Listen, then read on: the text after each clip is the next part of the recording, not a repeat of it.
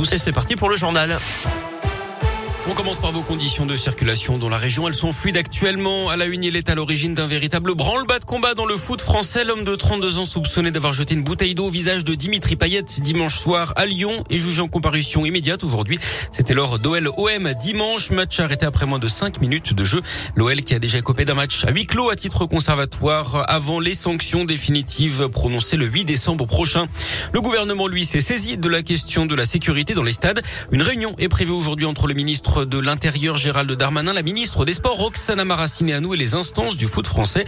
Les deux ministres qui ont d'ailleurs été testés négatifs au Covid, ils étaient considérés comme cas contact après l'annonce hier de la contamination du Premier ministre Jean Castex.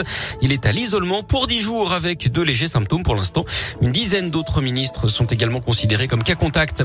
D'ailleurs, au nord de Lyon, une vaste opération de dépistage organisée aujourd'hui par l'Agence régionale de santé dans le Beaujolais aux portes des Pierres Dorées. Ça fait suite à un cluster détecté après la fête des classes en 1 il y a une dizaine de jours dans cette commune proche de Villefranche. 60 personnes avaient été testées positives malgré l'instauration du pass sanitaire. Dans l'actu également, cette tendance inquiétante, près de la moitié de la population mondiale souffre d'une mauvaise nutrition. C'est ce que dit un rapport publié aujourd'hui. 48% des humains mangent actuellement trop ou trop peu. Près de 150 millions d'enfants de moins de 5 ans souffrent d'un retard de croissance. Plus de 45 millions sont émaciés et près de 40 millions en surpoids. Plus de 40% des hommes et femmes sont également en surpoids ou obèses. Ça correspond à plus de 2 milliards de personnes. Les décès évitables dus à une mauvaise alimentation ont augmenté de 15% depuis 2010 et représentent aujourd'hui un quart de tous les décès adultes dans le monde.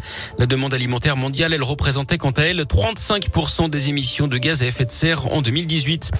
Un gros incendie dans la Loire. Cette nuit, c'est une menuiserie qui a pris feu à Saint-Julien-Molin-Molette. Dans le Pilat, cinq personnes ont dû être relogées. Deux employés se retrouvent également au chômage technique. L'incendie a également endommagé une cuve de fioul qui s'est en partie déversée dans une rivière proche. Rivière qui alimente une réserve d'eau potable, celle de la ville d'Annonay. Il n'y aurait pas de risque pour la population, mais des équipes spécialisées sont restées mobilisés ce matin. Le coup d'envoi de la 37e édition des Restos du Cœur aujourd'hui avec le début de la campagne hivernale, l'association qui alerte sur l'aggravation de la précarité des plus démunis provoquée par la crise sanitaire. Elle a aidé 1 200 000 personnes depuis novembre 2020 et distribué 6 millions de repas supplémentaires. Le foot, on en reparle. Jour J chez les Verts, c'est aujourd'hui que le cabinet d'audit KPMG doit rendre ses dernières conclusions sur les différentes offres de reprise de l'Est Saint-Etienne. Sur le terrain, la cinquième journée de la phase de poule de la Ligue des Champions, Lille reçoit Salzbourg à 21h. Les nordistes bien placés pour la qualification. Ils sont deuxièmes à deux points des Autrichiens.